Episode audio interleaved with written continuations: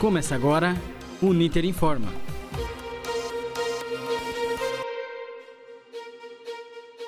Olá, muito boa noite. Sejam todos bem-vindos e bem-vindas a mais uma edição do Uninter Informa. Eu sou a Alana Della Poça, estou na apresentação da edição de hoje. Esse é o Rádio Jornal do curso de jornalismo da Uninter. Hoje é dia 1 de julho de 2022, são exatamente 18 e 1. Quero dar boa noite também para quem está aqui comigo hoje, o Cícero e o Ricélio. Boa noite, meninos. Você também é nosso convidado a acompanhar o nosso programa, você pode participar dele também. Depois de um longo tempo que nós estivemos aí uh, fazendo os programas gravados, né, devido à pandemia, o Ninter Informa retorna ao seu formato ao vivo. A gente ainda está na segurança das nossas casas, mas a gente está aqui para te deixar informado no dia de hoje. Uh, você pode deixar o seu comentário aqui no chat do YouTube ou no Facebook. Já deixa sua participação aí hoje para gente se manter informado. Vamos aos destaques do programa então.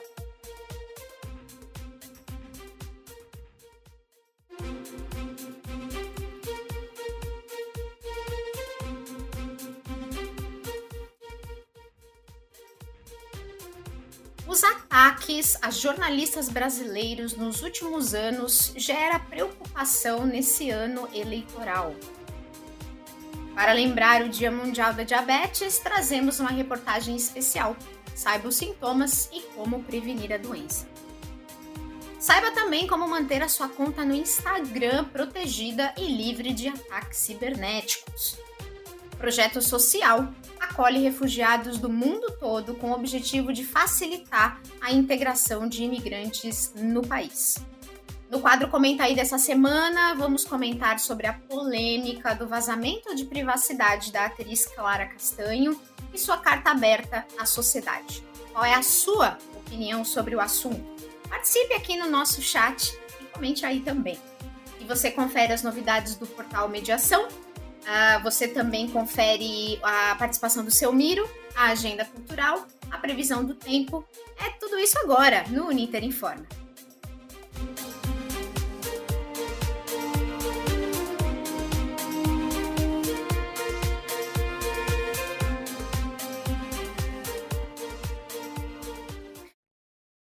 Não se esqueça de acompanhar o Uninter Informa também nas nossas redes sociais. Essa transmissão está acontecendo no canal do YouTube do curso de jornalismo, em youtube.com barra jornalismo Uninter, tudo junto, e no Facebook da Rádio Uninter. Pode curtir à vontade, compartilhar e comentar aqui nos nossos chats que a gente já registra a participação de vocês. Ah, você também confere as edições anteriores do nosso programa em facebook.com/barra jornalismo Uninter e também no portal mediaçãouninter.com.br. Lembrando que o Uninter Informa ele é exibido toda sexta-feira às 18 horas pelas nossas redes sociais. Se você quiser ouvir os programas anteriores, você também pode ir lá no mixcloud.com.br uninterinforma ou também pelo Spotify, buscando por Rádio Uninter Informa. Então vamos lá, vamos começar. Até o momento, 2022 é o ano mais violento do jornalismo brasileiro, comparando com o ano passado. O que dizem as entidades que representam os profissionais? E como isso impacta no exercício da profissão? Vamos ouvir agora na reportagem de Cícero Oliveira. 6,9% dos ataques a jornalistas e meios de comunicação. A perseguição a profissionais de imprensa vem aumentando no Brasil desde a eleição do governo Bolsonaro, havendo mais agressões nos três primeiros anos de seu governo do que as acumuladas em quase uma década. Foram 1.024 ataques até 2018 contra 1.066 entre 2019 e 2021. No ano passado, registrou-se o recorde de agressões, com 430 casos, segundo o relatório anual da Federação Nacional dos Jornalistas, a FENAGE. A segunda vice-presidenta da entidade, Samira de Castro, comenta sobre os dados. Em 2021, o número de agressões a jornalistas e a veículos de comunicação chegou a bater um novo recorde, dois a mais do que os 428 que foram registrados em 2020. Isso mostra que a continuidade das violações à liberdade de imprensa no Brasil está relacionada diretamente à ascensão de Jair Bolsonaro à presidência da República. Em 2019, o número de casos de ataques chegou a 208 e foi um aumento de 54% em relação a 2018. Em 2022, foi registrado um assassinato e dois casos de violência sexual, ocorreram ainda 151 episódios de agressão física e verbal ou outras formas de cercear o trabalho jornalístico, como restrições de acesso à informação, ataques na internet, exposição de dados pessoais, processos civis ou penais e abuso do poder estatal.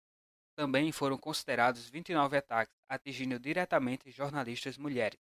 A jornalista Glauce Correia comenta sobre os ataques de gênero. Não se pode admitir violência contra ninguém, muito menos admitir ataques contra mulheres no ofício de sua profissão. Além disso ser reflexo de uma sociedade patriarcal brasileira, nos últimos anos a gente vê que a imprensa vem sendo descreditada, principalmente por políticos, e esse tipo de comportamento acaba fazendo que pessoas comuns se achem no direito de fazerem o mesmo, e a sociedade perde com tudo isso. É preciso valorizar a profissão de jornalista em todos os aspectos, né? Haver mudanças também no sentido de tratar a mulher como se deve, sem essa visão sexista.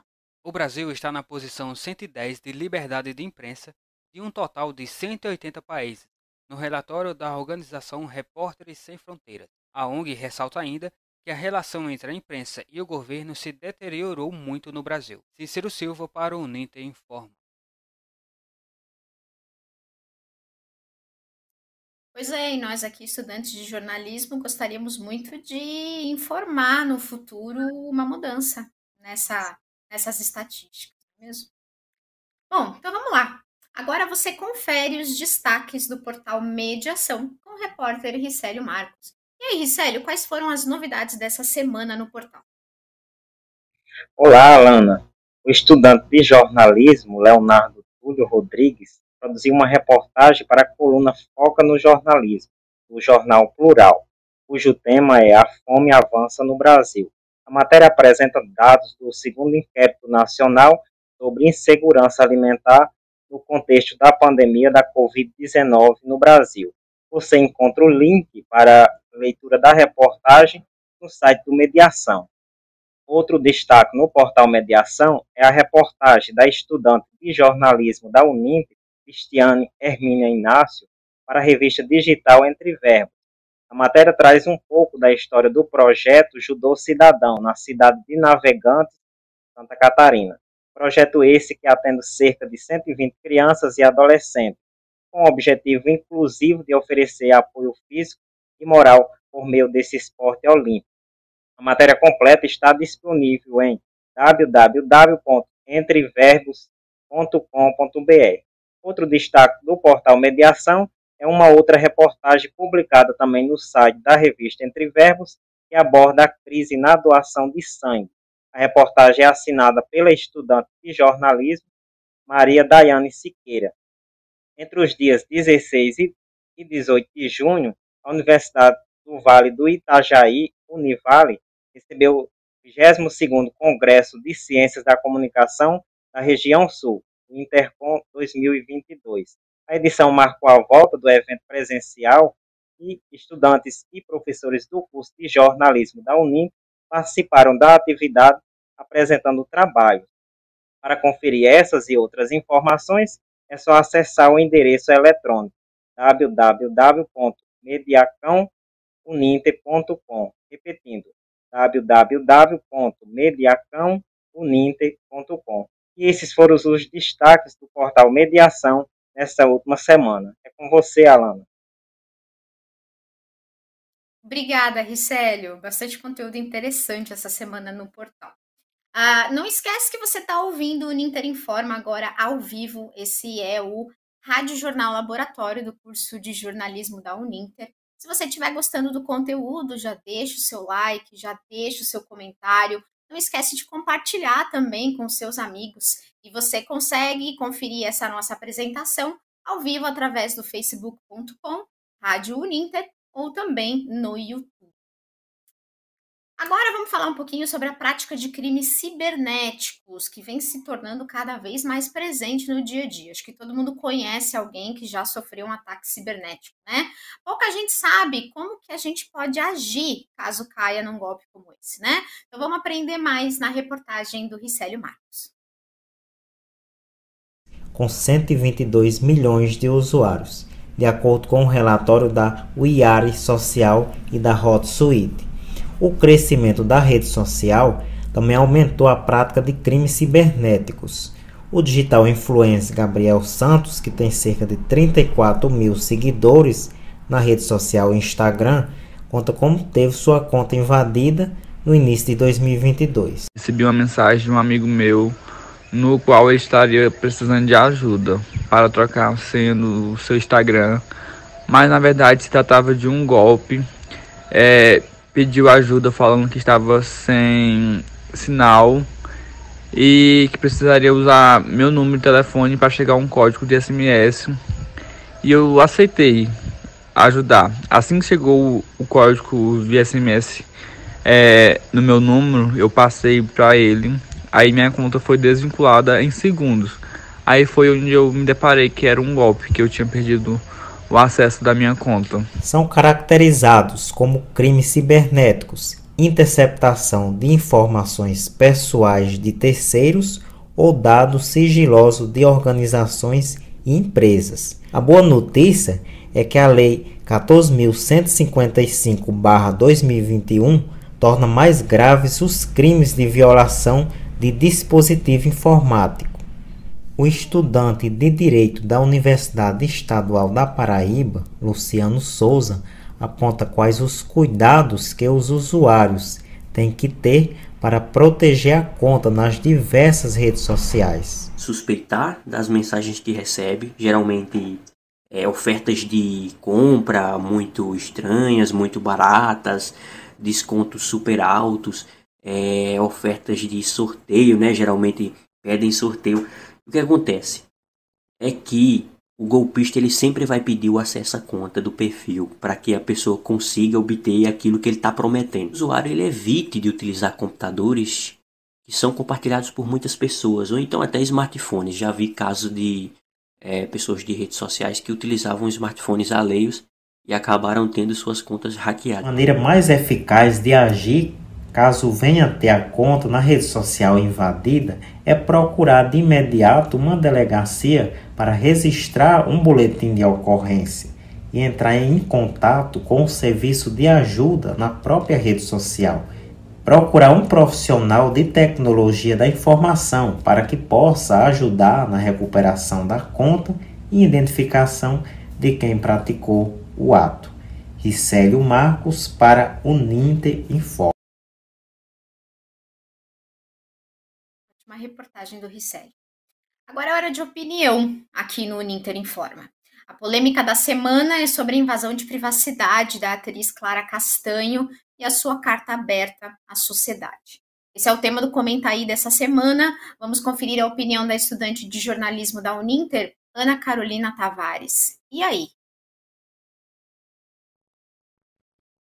Bom, a Clara Castanho, como qualquer outra mulher, tem seu direito, né, à sua privacidade, ao que ela bem entende fazer. Só que por ela ser uma atriz, né, qualquer coisa que acontece gera né, um boom. Por ser uma atriz, a atenção vai toda para ela, tanto para elogio quanto para crítica. E no caso de uma situação tão delicada, não foi diferente. Só que o que, que aconteceu? Não foi algo que ela liberou, né, de ser falado, não é algo que ela autorizou, enfim, foi é, uma, um abuso que ela sofreu, né, sexual, e um abuso por exporem a sua história, exporem a sua, sua realidade, e ninguém perguntou se podia, simplesmente lançaram e começaram a atacar, e é óbvio que não vão deixar barato todo mundo cair em cima.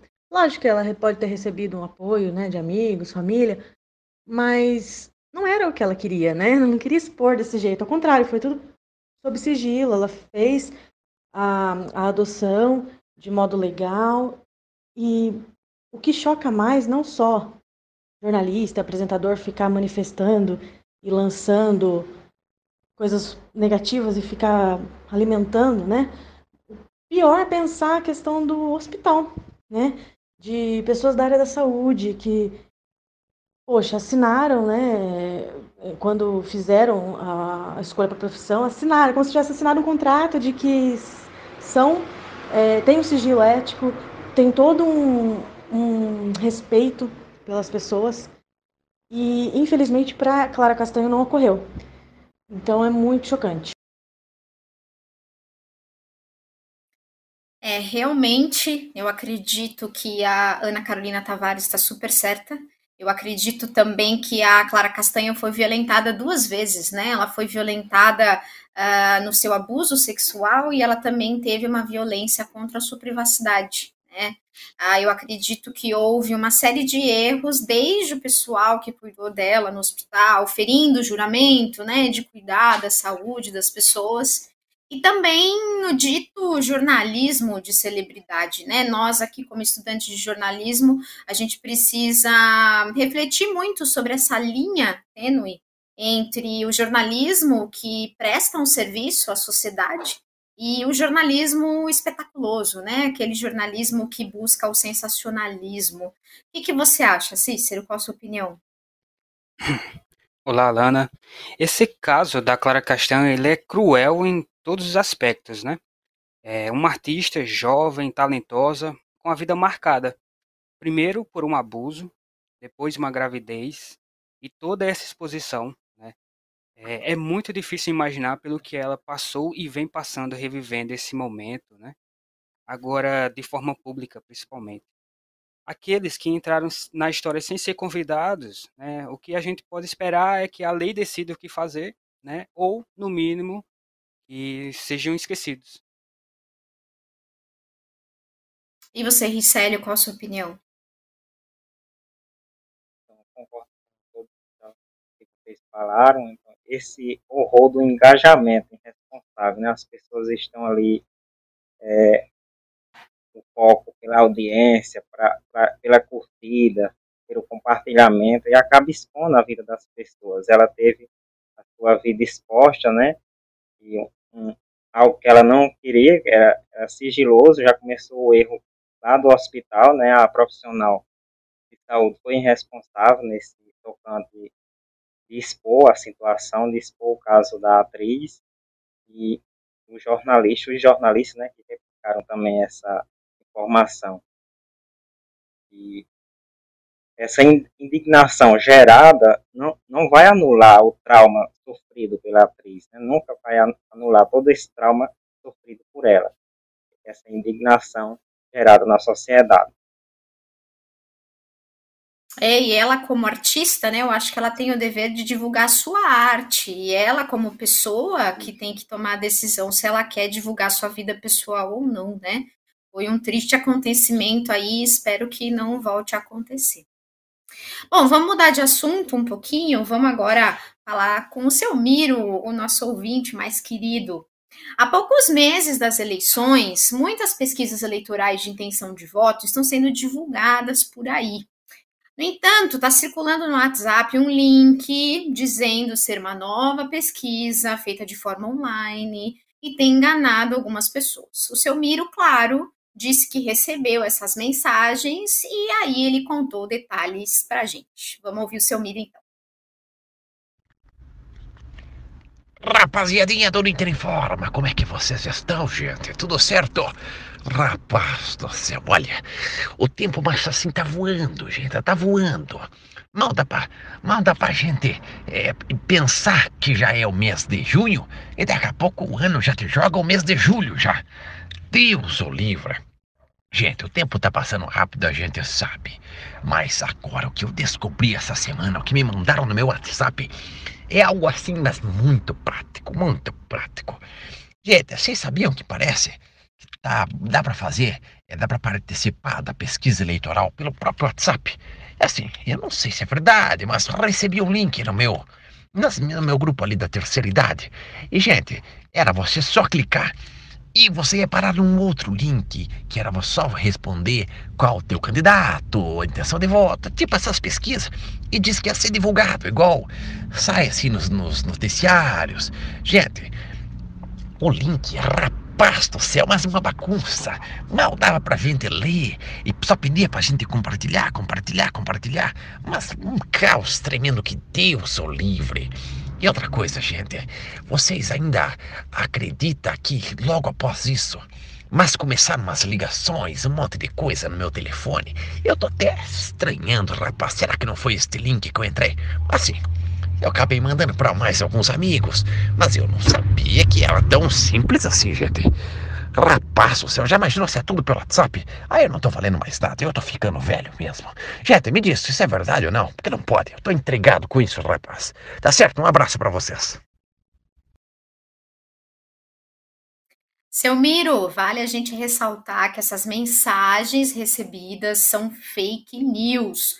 O link direciona para um site falso que pode, inclusive, roubar os dados dos participantes. É por isso que a gente sempre deve manter cuidado, inclusive anotando as dicas da última reportagem. Hein? Bom, seguindo em frente, vamos falar agora sobre o diabetes. O diabetes é uma doença silenciosa que afeta muitos brasileiros. Vamos ouvir agora na reportagem de Leonardo Rodrigues como se prevenir sobre como se prevenir dessa doença e a gente também pode conhecer os sintomas na reportagem a seguir. A alta incidência de diabetes na população brasileira é uma questão de saúde pública. O Brasil é o quinto país com mais pacientes diabéticos no mundo. Para alertar a população contra a gravidade da doença, o Ministério da Saúde, em parceria com a Organização Mundial da Saúde, instituiu o dia 26 de junho como Dia Nacional do Diabetes. Os dados de avanço da doença são preocupantes. Nos últimos 10 anos, houve um aumento de 26% no número de pacientes diabéticos no Brasil, segundo dados do Atlas do Diabetes.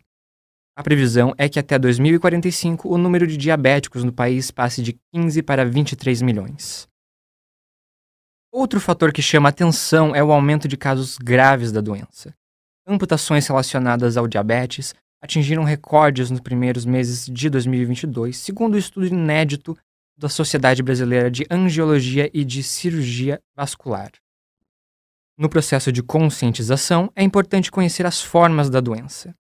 A diabetes tipo 1 é caracterizada pela redução ou falta de produção de insulina e se apresenta em crianças e adolescentes.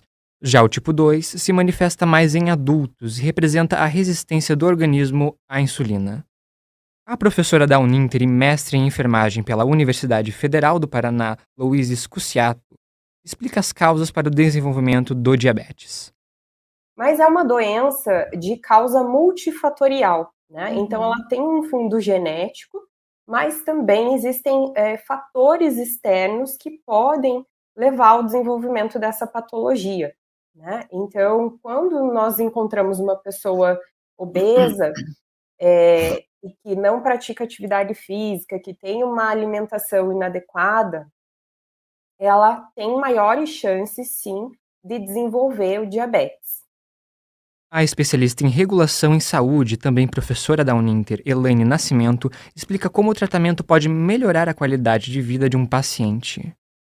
E, na verdade, a gente tem que quebrar um pouco essa, essa cultura de que a insulina é o fim do diabetes, porque existem muitos estudos recentes que mostram que dentro dos tratamentos, além dos antidiabéticos orais, né, que são os medicamentos em que os pacientes mais ação, aceitam, a insulina ela vem compor um quadro de medicamentos muito importantes. Então, quando você toma a insulina, onde você repõe aquela insulina no teu organismo, você vai ter um bem-estar muito mais rápido, você vai ter uma recuperação muito mais rápida, e não quer dizer que porque você entrou com a insulina, que você já está no final da tua vida.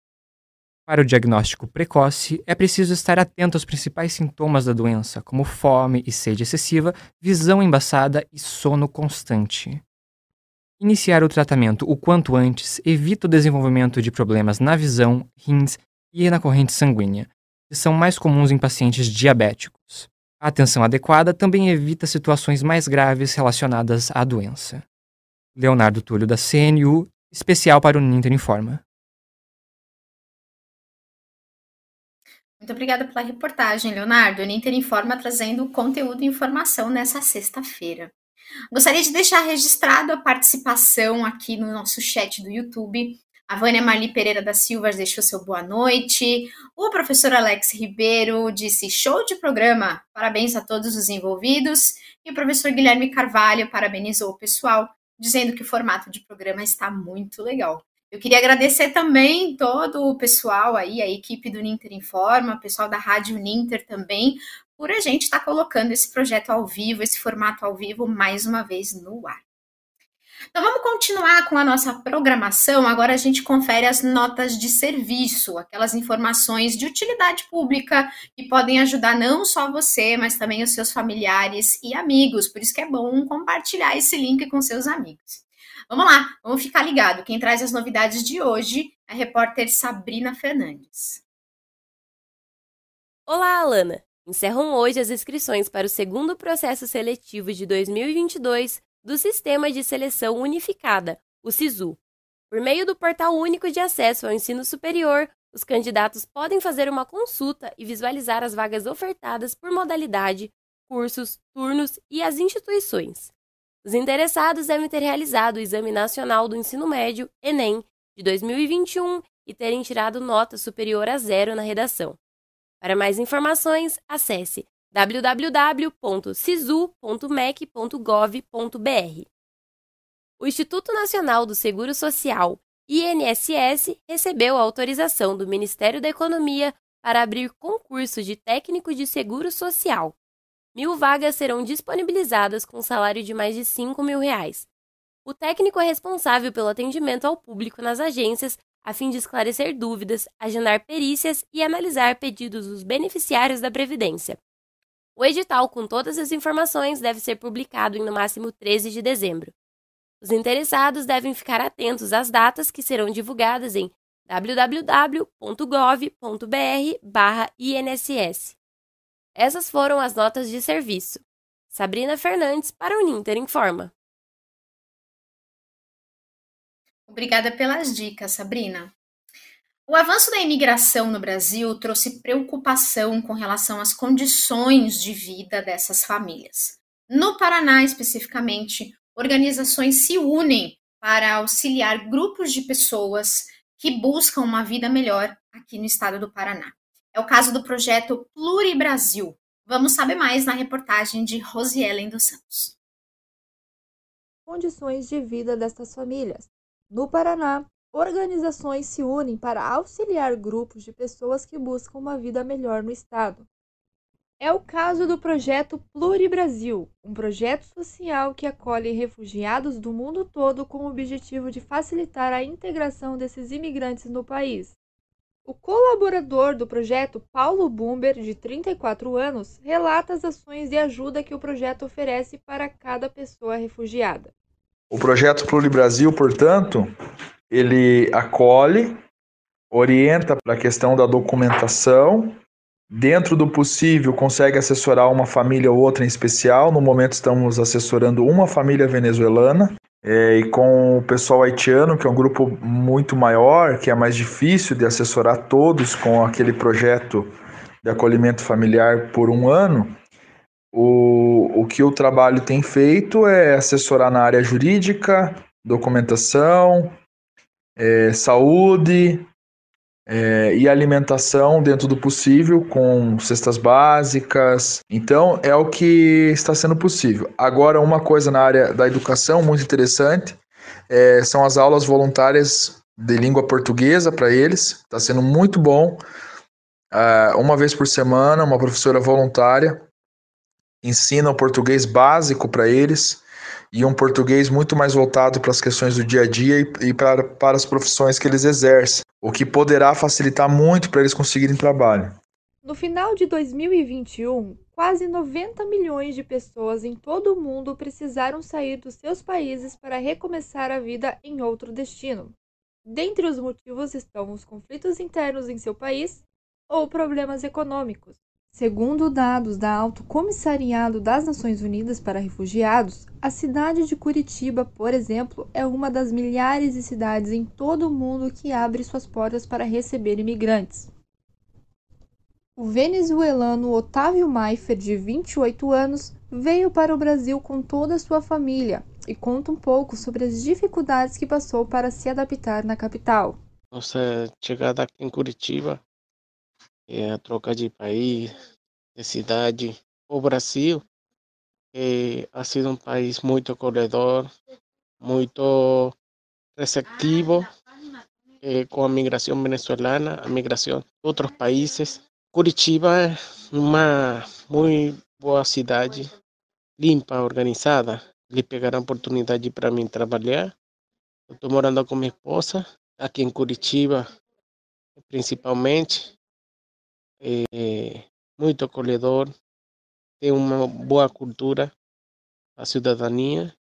É, queremos ficar muito tempo aqui, começar nossa vida de novo, pouco a pouco pegando novas oportunidades. Rosielen dos Santos, para o Ninter Informa. Obrigada pela reportagem, Rosielen. E agora já são 18h32, acredito que a maioria dos brasileiros já sextou, então é hora da gente programar o fim de semana. Vamos às dicas aí. E aí, Cícero Silva, qual que é a boa para o fim de semana? Olá, Alana, Ricélio, pessoal da Sonoplastia que está nos ajudando essa noite e que nos acompanha. Vamos nos dias 2 e 3 de julho, acontece o Festival de Inverno do Grupo Queens. Vai medidas especiais de inverno, boa música, um bazar e cineminha para as crianças. A entrada é franca. A programação está para começar a partir das 13 horas do sábado e vai até as 23 horas do domingo. O festival acontece na rua Brigadeiro Franco, no bairro Mercedes.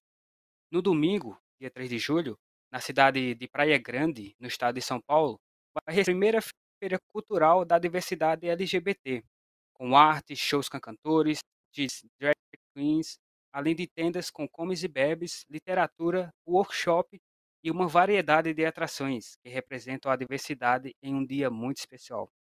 Na programação da cultura popular LGBTQIA+. A programação vai das 10 horas da manhã até as 22 horas. Já para quem vai estar na capital, né, São Paulo, o Museu das Culturas Indígenas oferecerá entrada gratuita durante o mês de julho. A instituição foi aberta ao público a partir desta quinta, dia 30 de junho. O edifício está localizado no complexo Baby Barione, ao lado do Parque da Água Branca, na zona oeste da capital paulista.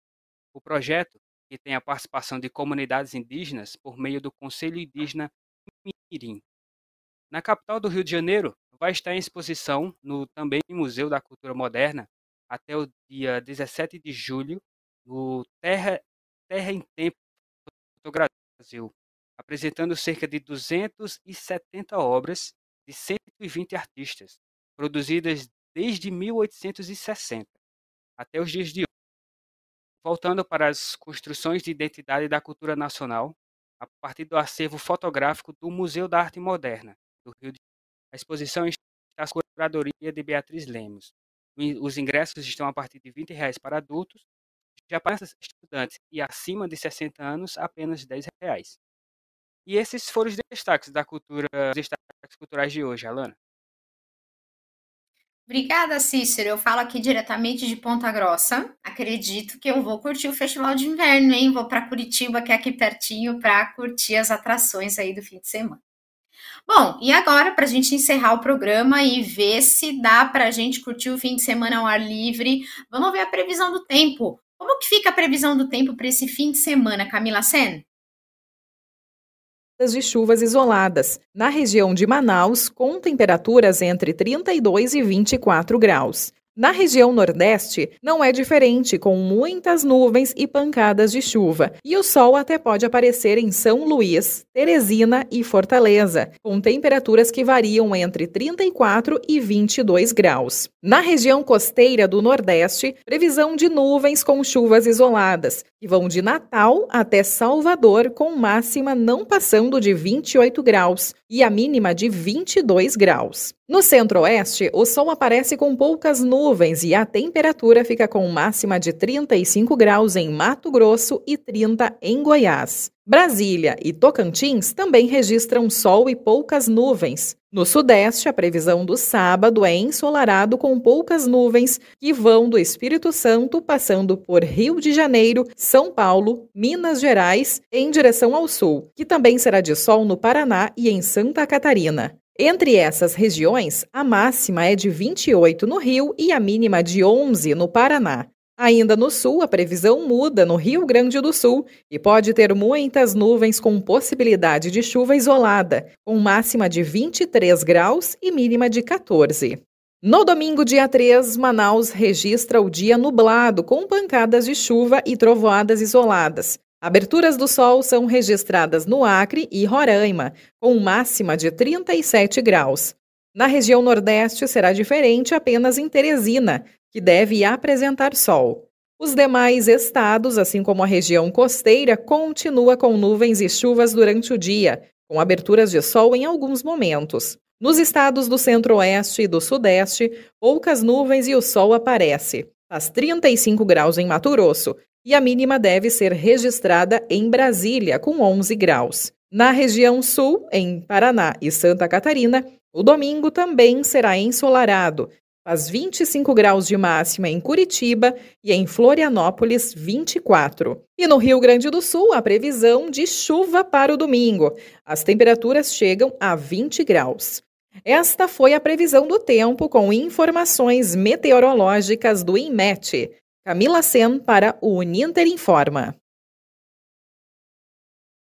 Obrigada, Camila. Vai dar para curtir bem o fim de semana, né? Mas é sempre bom aqui na região sul levar uma blusinha, né? A gente não sabe como é que o tempo pode mudar. Então, o Uninter Informa fica por aqui. Estamos encerrando mais essa edição do dia 1 de julho de 2022. Caso você queira saber mais, nos acompanhar, não esquece das nossas redes sociais em facebook.com barra jornalismo Uninter e também no portal mediaçãouninter.com.br. O Uninter Informa, ele é exibido toda sexta-feira, a partir das 18 horas, pelo canal do YouTube do curso de jornalismo da Uninter e também pelo Facebook da Rádio Uninter em uninter.com barra rádio web. Os programas anteriores você confere em mixcloud.com barra Uninter Informa ou também pelo Spotify. A ficha técnica do programa de hoje. Eu sou a Alana Della Poça, eu estive na apresentação dessa edição. Os trabalhos técnicos foram de Bárbara Carvalho e Arthur Sales. As reportagens que você conferiu foram de Cícero Silva, Ricélio Marcos, Rosielen Santos e Leonardo Rodrigues. Na produção dessa edição participaram Eduardo Igor, Paulo Pessoa, Rosielen Santos, Sabrina Fernandes, Camila Sen, Ricélio Marcos e Cícero Silva. A chefia de edição é de Paulo Pessoa e a orientação e coordenação do curso de jornalismo da Uninter é do professor Guilherme Carvalho. Boa noite, meninos, boa noite a todos e até o próximo Uninter Informa.